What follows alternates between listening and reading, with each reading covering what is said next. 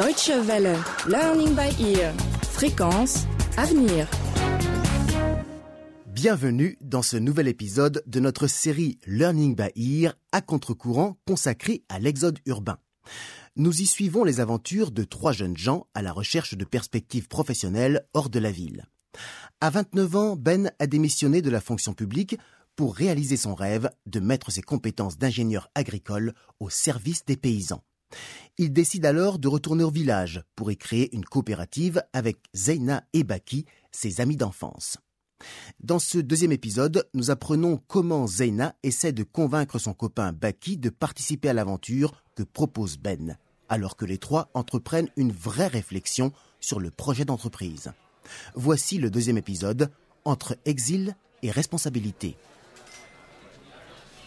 Baki Baki Je vous cherchais dans notre coin habituel. Ici, on est loin des haut-parleurs. On pourra s'entendre. Tu as raison. Ouh. Enfin, Tu es tout essoufflé. Ça va? J'ai passé des heures chez le photographe. Il devait me rendre des photos à 7h30. Le bandit a pris tout son temps. Du coup, j'ai couru pour ne pas être en retard. Et le pire, c'est que je ne les ai toujours pas. Mais il a promis de me les donner dans une demi-heure. Pourquoi tu fais des photos Je postule à la loterie pour obtenir la carte de séjour aux USA. C'est aujourd'hui la date de clôture. Mais où est Zeina Je pensais que vous alliez arriver ensemble. Non mais vraiment celle-là. Ce n'est pas son genre de manquer les rendez-vous. Tu as lu le projet? Qu'est-ce que tu en penses? Écoute, euh, je suis assez pressé. J'ai les photos à aller chercher bientôt et je dois absolument retourner au cybercafé avant midi. Allons chez Zeina, on va gagner du temps. Ok, on y va.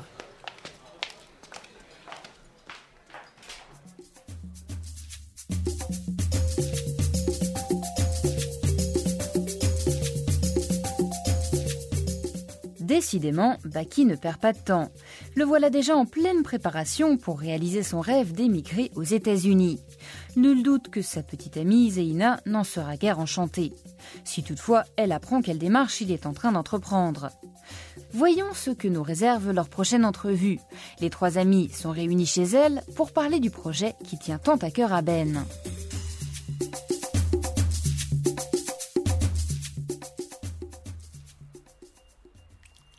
Désolé les gars, le palu m'a terrassé. J'espère que vous ne m'avez pas attendu. Mais tu t'es soigné au moins Oui, encore deux jours et c'est fini. Mais assis-toi Ben. Merci. Bien, nous voici au complet. Baki, je brûle d'impatience de savoir ce que tu penses du projet. Moi aussi. D'abord, je suis impressionné par ton courage. Imaginer un tel projet et vouloir le mettre en œuvre dans ce pays, c'est même plus que du courage. Tu crois que ce n'est pas faisable? Quand on voit les pesanteurs qu'il y a dans ce pays, où est-ce que tu as trouvé la force de vouloir réaliser quelque chose dans ce chaos? Dans notre situation, est-ce qu'on a d'autres choix? Notre génération n'a qu'une alternative. Se prendre en main au pays ou prendre la route paresseuse de l'exil. Mais ce n'est pas par paresse que les gens partent ailleurs à la recherche d'une vie meilleure. Et ceux qui ont cette illusion sont très vite déçus. C'est un terrible parcours semé d'épreuves inimaginables. Justement, ces efforts-là, je suis prêt à les fournir. Mais ici, pour moi et pour les gens de chez moi. Ma place est ici. Et c'est ici que je veux me dépenser pour réaliser quelque chose et pour me réaliser moi-même. Tu le dis très bien. Mais un projet d'entreprise doit être un texte moins lyrique et formulé plus sobrement. C'est un document qui sert à convaincre les éventuels partenaires du projet. C'est une référence pour la gouvernance de l'entreprise. Et le contenu du projet, tu en penses quoi? J'y arrive, j'y arrive. Un document de projet d'entreprise doit contenir des réponses claires et précises à certaines questions. Pour le moment, ce n'est pas le cas. Bon alors, c'est un mauvais projet ou quoi? Procédons comme dans une consultation. Je vais vous poser une série de questions et vos réponses vont me permettre d'élaborer le projet.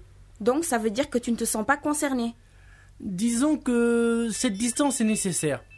Oh, excusez-moi. Allô? Ah, très bien. Oui, j'arrive tout de suite.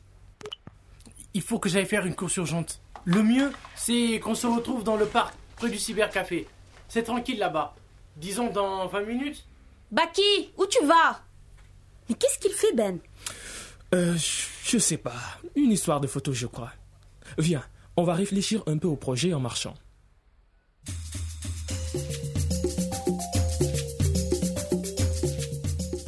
Voilà Ben dans une situation délicate.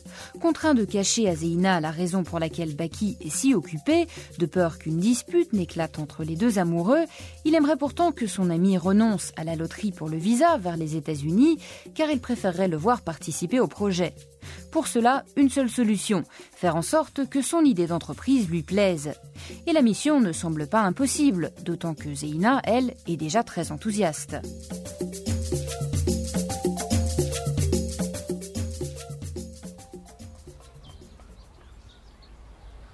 Moi, je suis sûre que ça va marcher, Ben. Et j'espère qu'on pourra convaincre. Vous êtes prêts? Ah, te voilà, Baki. Oui, on peut commencer. Alors, je précise que c'est la première fois que je mène une analyse de projet d'entreprise tout seul, de A à Z. Alors, premièrement, quel est l'objet du projet? Au départ, il y a trois constats. 1. Presque tous les jeunes de notre village qui ont fait des études supérieures sont actuellement dans la capitale sans emploi et sans perspective d'avenir. Ce sont des compétences disponibles mais inexploitées. 2. Au village, nos parents se battent contre une nature hostile avec des méthodes inefficaces et des moyens dérisoires. Résultat, insécurité alimentaire et pauvreté. Et personne ne fait vraiment quoi que ce soit pour changer les choses. Ce n'est pas juste de dire ça. Par contre, je suis convaincu que ce qui se fait n'apporte pas un changement radical. Hmm, ok. Ça, c'était les motivations du projet. Mais en quoi consiste-t-il? Que veux-tu faire exactement? Constituer une coopérative agricole avec les jeunes diplômés pour mettre nos compétences au service du village. Et quelles seront les activités menées par la coopérative? Nous allons principalement vendre notre expertise aux paysans pour les amener à utiliser des méthodes efficaces, rentables et respectueuses de l'environnement.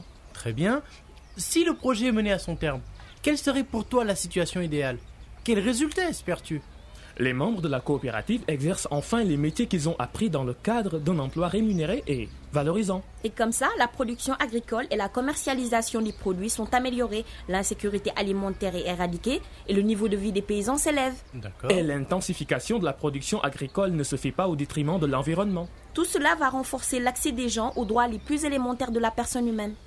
Les individus et la communauté vont s'épanouir et gagner en dignité.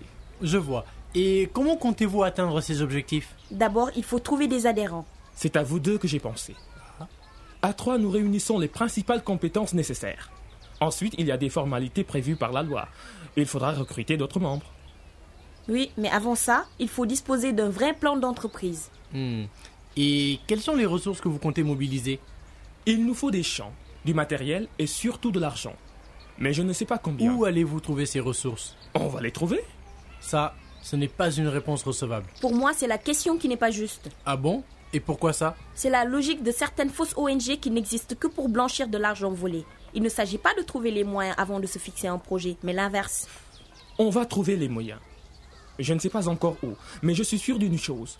Un bon projet, défendu par des gens compétents et convaincus, trouve toujours les moyens de sa réalisation. Et pour cela, il faut tourner le dos à la logique de consommateur. La recherche des moyens doit faire partie de tout projet sérieux. Il nous faut obtenir le soutien des villageois. Qu'est-ce qui vous permet de penser que vous avez la capacité de mener le projet à son terme? Nous avons beaucoup d'atouts. La coopérative ne sera composée que de sociétaires qualifiés et motivés. Et puis la forme juridique de la coopérative aussi est un avantage. C'est facile à gérer et pas coûteux. En plus, la structure sera rapidement opérationnelle. Les coopératives ont prouvé leur efficacité partout. Erreur. En Afrique, le mouvement des coopératives agricoles n'a enregistré que des échecs. Baki, tu sais pertinemment que ces échecs sont dus au fait que les coopératives ont été créées par les États et non par les individus, et les États n'ont pas cessé de s'ingérer dans leur fonctionnement. Résultat, pas de démocratie interne ni d'autonomie de gestion. Or, c'est le minimum pour une vraie organisation coopérative. Nous, nous serons à la base et aux commandes de notre initiative. À mon avis, elle va très vite jouir de la sympathie des villageois et des organismes intéressés par l'entrepreneuriat des jeunes, du monde rural et de la lutte contre la pauvreté. La coopérative est définie comme un groupement d'experts qui proposent leurs services à des paysans. Cette clientèle est-elle vraiment demandeuse des services proposés? Ces paysans ont besoin d'un encadrement technique et commercial performant que nous leur apporterons. Et je suis sûre qu'ils vont adhérer. Ils sont capables de reconnaître où est leur intérêt. Il faut quand même vérifier que l'offre de la coopérative intéresse les villageois et qu'elle a une valeur marchande attestée. Rien ne m'enlèvera cette conviction. Oui, mais j'ai besoin de faits objectivement vérifiables. Et si la demande existe, il faut aussi qu'elle soit solvable. Les paysans ont-ils la volonté et les moyens de payer pour ces services? Est-ce que ce sera juste et motivant? Au début, nous ne serons pas aussi bien payés, c'est sûr. Mais au moins, nous nous rendons utiles à notre village. Et ça, ça n'a pas de prix. Il y a un autre problème. Qui va financer le démarrage de la coopérative J'ai mis un peu d'argent de côté. Moi aussi, je peux contribuer. Dans ce cas, eh bien, voilà, je peux maintenant vous rédiger le projet d'entreprise. Mais il faudra se rendre sur le terrain, au village, pour évaluer sa faisabilité et sa viabilité. Tu viendras avec nous? Je ressemble à un lâcheur peut-être. Arrêtez, je vous en prie. Vous m'avez demandé un travail, il n'est pas fini, et j'ai l'intention d'aller jusqu'au bout. Sauf si ça te dérange. Mais non, Baki, je suis vraiment contente que tu t'investisses sur le projet. Ok.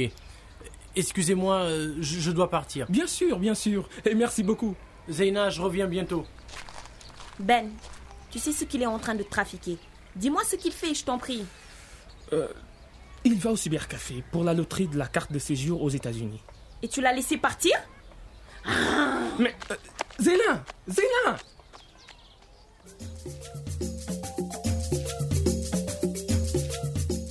Et oui, Ben n'a pas pu garder le secret bien longtemps. Faut-il craindre le pire?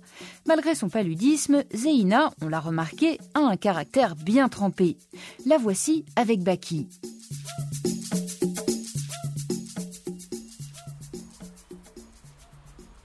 Écoute Zeyna, de toute façon, j'ai déjà pris ma décision. Mais tu ne vas pas faire ça, Baki. Si, je vous aide à mettre en place votre projet, mais tu ne me retiendras pas. Baki Lâche-moi, s'il te plaît. Pense plutôt à ta santé. Allez, va te reposer.